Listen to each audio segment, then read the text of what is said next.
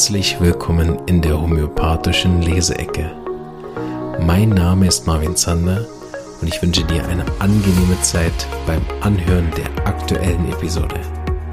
Diese ist entstanden mit freundlicher Unterstützung der Omida AG.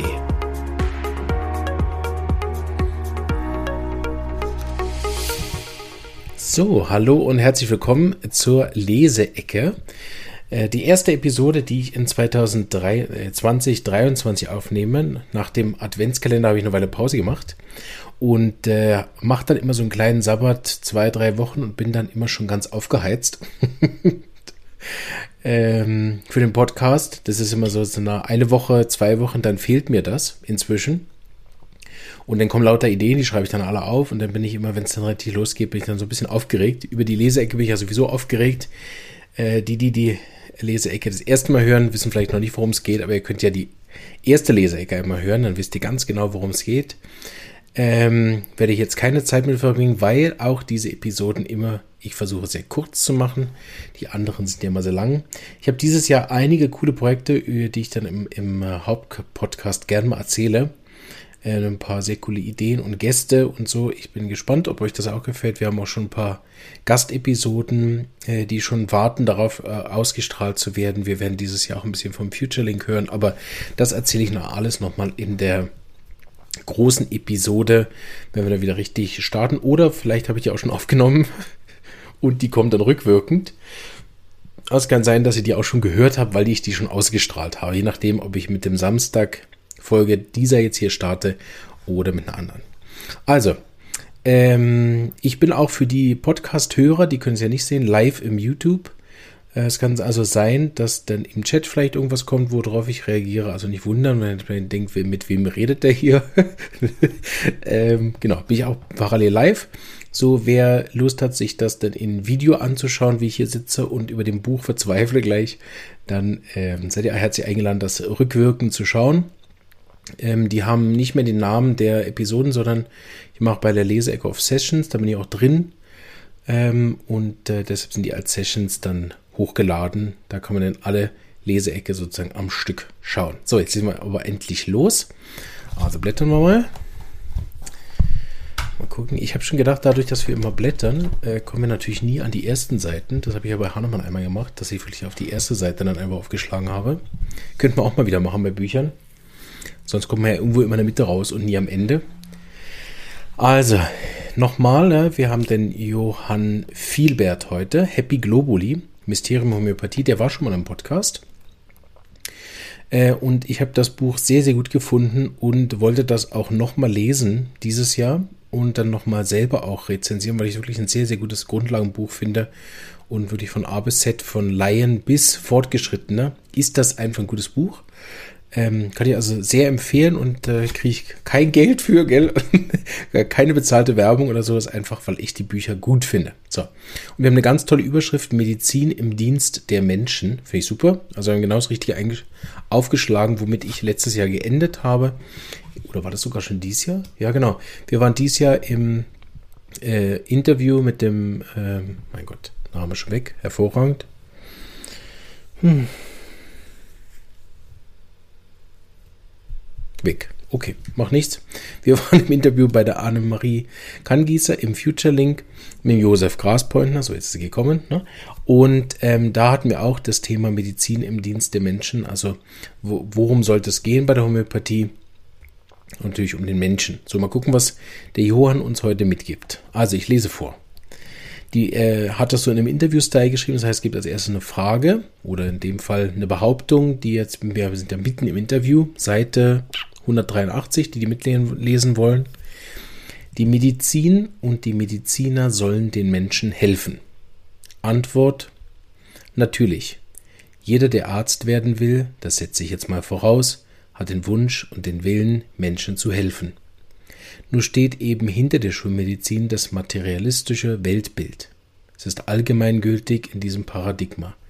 Die Bakterien sind schuld, dass wir gewisse Krankheiten haben. Also ist es ist die logische Konsequenz, wir müssen irgendwas geben, um die Bakterien zu töten. Das ist zum Beispiel ein Antibiotikum. Dabei könnte es sich auch einmal andersherum Äh, dabei könnte man es auch einmal andersherum betrachten, dass wir krank sind und dadurch die Bakterien einladen, überhaupt bei uns zu sein.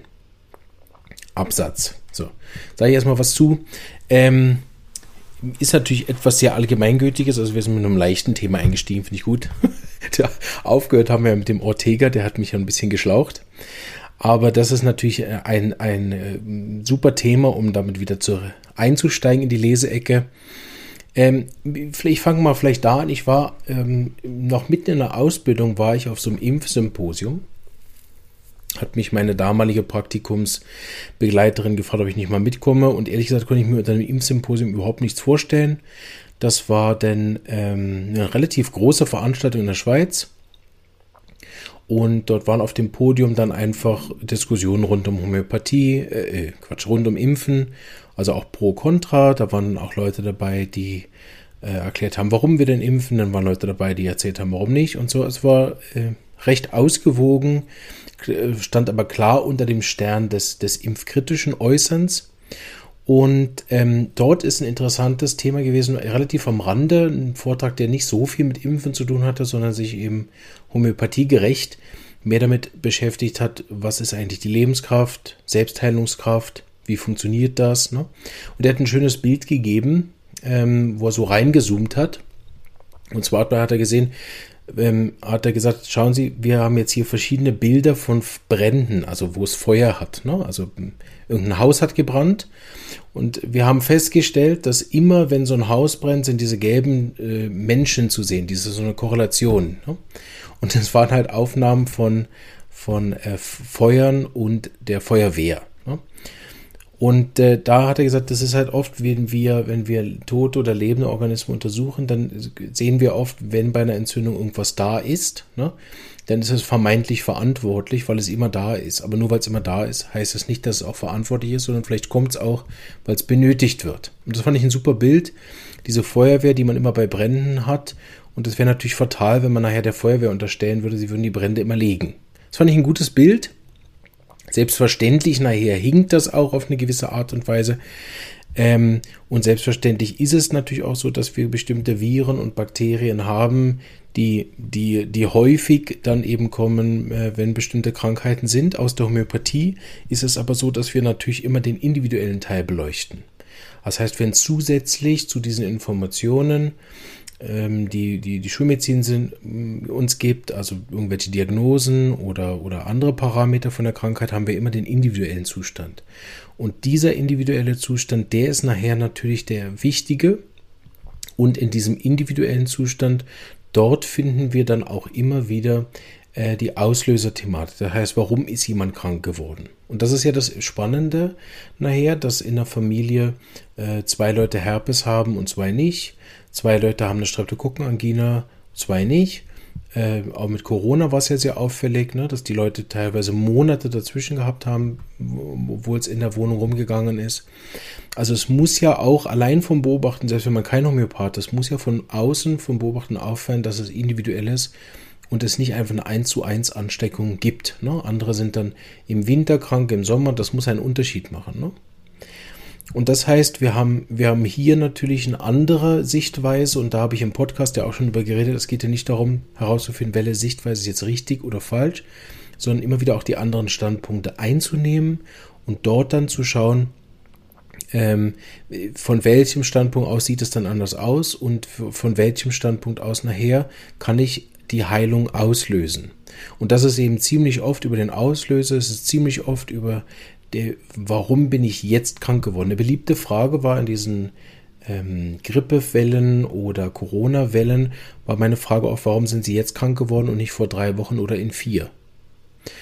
Ähm, und das hat oft sehr schnell dazu geführt, dass die Leute diesen Zustand auch bemerkt haben. Ne? Anstatt äh, so diese logische Konsequenz, wie der Johannes hier schreibt, äh, dass die Bakterien schuld sind oder die Viren schuld sind, kann man andersrum heraus sehen, ich bin krank, meine Lebenskraft ist geschwächt, mein Immunsystem ist runter. Ne? Jetzt können die Parasiten, Bakterien, Viren und so weiter kommen. Und wenn man sich dann anschaut, was die Hauptbehandlung im Moment in der Schweiz ist bei Infekten, dann ist es diese Ibuprofen, ähm, Dafalgan, wo ist das? Da gibt es, ah, wer heißt jetzt das? Also Ibuprofen und Paracetamol, genau. Ähm, und äh, da sieht man, die Hauptwirkung ist zum Beispiel, dass es den, dem Körper eine ganz große Hemmwirkung gibt auf die Entzündungsparameter, auf die Entzündungs, ja, ich nenne es mal Moleküle jetzt vereinfacht. Ne? Das heißt, dem Körper wird, ähm, kann man auch andersrum ausdrücken, dem Körper wird durch Paracetamol und Ibuprofen die Möglichkeit der Selbstregulierung genommen, ne? sondern äh, der Körper kann sich ein, also kann nur noch äh, die Entzündung zurücknehmen anschließend, respektive ist völlig aus dem Gleichgewicht. Und sobald der Wirkstoff nachlässt, versucht er sich wieder selber zu regulieren und bringt dir auf die Entzündungszeichen wieder zurück. Ne? Und das ist natürlich interessant, wenn ich, wenn ich vielleicht aus der Homöopathie davon ausgehe ne, und die Sichtweise einnehme, der Virus oder das Bakterium ist überhaupt erst gekommen, weil ich ein schwaches Immunsystem habe und dann benutze ich einen Immunsystemhemmer, ne, der dem Körper sogar noch die Selbstregulierung nimmt, also die Möglichkeit, sich wirklich angemessen selber diesem Erreger zu erwehren. Ne, ähm, dann ist das natürlich auch spannend in Verbindung nachher auch aus schulmedizinischer Sicht ist das dann spannend in Verbindung mit Impfung, ne, wo ich einerseits die Immunsystem und die Entzündungszeichen versuche, äh, äh die Entzündungsparameter, also die, die Immunsystemparameter zu erhöhen. So, jetzt habe ich es geschafft und auf der anderen Seite dann aber die Entzündungszeichen wieder hemme und dem Körper eigentlich diese Regulationsfähigkeit nehme. Das sind natürlich verschiedene Systeme, äh, die aber natürlich dann im Menschen innen natürlich auch immer miteinander äh, in Zusammenhang sind. Also nehmen wir mit aus dem ersten Absatz, jeder Arzt will, dass der Mensch gesund wird und das ist das, ähm, weswegen ich auch nicht gegen irgendjemanden bin oder gegen Schulmedizin oder Ärzte bin, zumal ich auch viele Ärzte kenne, die genau dasselbe machen wie ich, nämlich versuchen, Menschen gesund zu machen. Und dass man halt sieht, der Unterschied ist nicht äh, in den Motivationen ne, oder ist nicht unbedingt in den persönlichen Charaktereigenschaften oder in der Art des Studiums, sondern der Unterschied ist nachher wie. Ne? Wie ist meine Sicht auf Krankheit? Wie ist meine Sicht auf Gesundheit? Wie ist meine Sicht auf den Heilungsweg, der dahinter steht? Und wie ist meine Sicht auf das, wie es nachher am Ende auch aussehen sollte. Ne? Ist mein Ziel als Schulmediziner wirklich eine Dysregulation des Körpers? Natürlich nicht. Ne? Und ist mal als Homöopath äh, mein, mein primäres Thema, dass es nachher, keine Ahnung, nicht wirkt und der Patient immer schlechter geht. Ne? Und das wird uns ja gegenseitig unterstellt. Ne? Während ich immer wieder Homöopathen oder, oder Leute, die beim Homöopathen sind, höre, die dem Arzt unterstellen, dass er sie versucht krank zu machen, was natürlich nicht der Fall ist. Ähm, und äh, oder den Homöopathen viel unterstellt wird, dass wir fahrlässig handeln und den Leuten gar nicht helfen, ne? was natürlich auch nicht der Fall ist. Zumindest nicht von der Motivation her sind dort beide auf derselben Seite, aber die Standpunkte sind so unterschiedlich, dass es nachher auch zu diesen Extremen nachher kommt, wo Ärzte sich tatsächlich nicht mehr für die Gesundheit des Menschen interessieren und wo Homöopathen tatsächlich fahrlässig handeln, ne? weil sie zum Beispiel den Arzt nicht mehr mit einbeziehen in die Therapie. Gut, lesen wir mal weiter. Ich frage Patienten, was war denn los? Was denken sie, woran das liegt, dass sie jetzt krank sind? Also das ist das eins meiner Lieblingsthemen im Podcast. Wahrscheinlich gibt es schon 20 Folgen über das Auslöser. Ne? Das so wichtige Selbstermächtigungswerkzeug in der Erkenntnis. Sobald ich weiß, warum ich krank bin, habe ich eine echte Chance, äh, selbst aktiv zu werden, zu handeln und, und nicht einfach nur eine Ernährungsumstellung zu machen, sondern darüber hinaus auch verstehe, was, was macht mir Stress, was macht mir Sorgen und wie, wie ist das in Wechselwirkung mit meinem Körper zu verstehen. Oft höre ich sie dann sagen, im Kindergarten meines Kindes geht das gerade rum. Das habe ich mir da aufgeschnappt. Oder in meiner Firma husten alle. Das ist dann so in den Köpfen drin, dass Krankheit von außen in uns reingeht, der bedrohliche Feind, dringt in uns ein und bringt uns in Gefahr. Das ist ein totales Feindbild. Das ist kein Gedanke von Verbundenheit oder Gemeinsamkeit. Nein, die bösen Bakterien sind es, der Nachbar hat mich angehustet. Interessant, ich habe mich ja noch vor dem Podcast relativ also laienhaft, aber intensiv mit äh, Epigenetik auseinandergesetzt. Und da ist ein Satz mir immer wieder im, im äh, Kopf geblieben, dass wir mit vielen Betrachtungsweisen auf den Mensch und damit ist die Krankheit und ihre Wechselwirkung nachher mit Viren und Bakterien auch eben eine, wo wir uns wie außerhalb von der Natur wähnen oder auch ganz bewusst mit den natürlichen Umgebungen in den Krieg ziehen. Ich meine, einerseits kann man in die Natur rausgucken und schauen, dass dort, äh, keine der Löwe die Antilope frisst. Ne? Also man denke, äh, wenn man so wüsste, wie viele Käfer sich gegen, zu, zum jetzigen Zeitpunkt gerade gegenseitig umbringen, oder, oder wie viele äh, Mäuse gerade gefressen sind oder Schnecken gefressen sind oder Vögel irgendwelche Insekten gefressen haben, dann kann man ja manchmal das, das Gefühl bekommen, man lebt auf einem recht brutalen Planeten. Ne? Also wir haben einerseits ja tatsächlich diese, mh, hm, ja, ich nenne es mal neutral gemeint, aber diese aggressive Natur, ne? die, die ja dann diese Survival of the Fittest, was ja oft falsch übersetzt wird, ne? das, das Überleben des Bestangepasstesten, ist es, glaube ich, die aktuelle Definition, ähm, dass das ja äh, nachher beobachtbar ist. Wir haben auf der anderen Seite aber auch diese ganz enormen Austausch, die, dass zum Beispiel, also was, was viele Leute wahrscheinlich gar nicht wissen, dass wir auch Viren tatsächlich brauchen. Genau, da habe ich mich zu wenig tief mit beschäftigt, um da jetzt was Adäquates zu, zu sagen, aber das ähm, ist so. Wir haben da dann, so wie ich das verstehe, einen mRNA-DNA-Austausch über das, aber dazu verstehe ich zu wenig von. Vielleicht laden wir da mal wieder jemanden Epigenetiker ein. Ist ja schon länger her, der uns das nochmal erklärt. Aber die wichtige Aussage für jetzt ist ja der Punkt, dass wir in dieser Natur eigentlich dazugehören. Und dieses Dazugehören zu der Natur, das ist natürlich nachher etwas, was wir komplett ausklammern, wenn wir, wenn wir der Natur nur als was Feindliches sehen und gar nicht verstehen, vielleicht hat dieser Virus, Bakterien, vielleicht hat der Parasit ja irgendeinen ähm, Grund, warum er da ist ähm, wo bin ich nicht angepasst als Mensch an meine Umgebung, dass mich das trifft und so weiter. Ne? Also da könnte man jetzt auch viel äh, drüber reden. Wir sind aber mit der Zeit schon relativ weit. Ja, ein bisschen Zeit haben wir noch. Sehr gut. Nicht zu lang wird gerade die erste Folge. Also lesen wir weiter. Wir sind in der Seite schon fast fertig. Genau, vielleicht, dass ich das nochmal zum Schluss sage. Also, ne, das sind eben keine bösen Bakterien, sondern die haben ja Sinn. Und der ist oft Jahrmillionen alt und natürlich gibt es dann auch Löwen, die Antilopen fressen, aber deshalb ist der Löwe per se kein Feind. Ne? Sondern der ist, wie wir das beim Wolf gelernt haben oder bei anderen Raubtieren, unglaublich wichtig, weil es nachher die Bäume rettet. Finde ich immer wieder interessant. Wenn ich selbst mal krank bin, habe ich meist eine Idee, warum. Dann frage ich mich, was war, der was war die letzten Tage in meinem Leben so los? Hinter dieser Art zu denken steht ein anderes Weltbild. Nach diesem Weltbild hat die Menschheit über Jahrtausende gelebt. Unser materialistisches, naturwissenschaftliches Weltbild dominiert unser Leben vielleicht erst seit 200 bis 300 Jahren. Äh, wir machen noch weiter, da gibt es jetzt die nächste Frage, ist ja, habe ich gesagt, in diesem Interviewstil. Es gab eine Zeit in meinem Leben, da musste ich Medikamente nehmen, das ist jetzt vom Fragesteller an den Johann, und habe folgende Erfahrung gemacht. Abends bekam ich ein Medikament, damit ich einschlafen konnte, in der Früh brauchte ich wieder ein Aufputschmittel.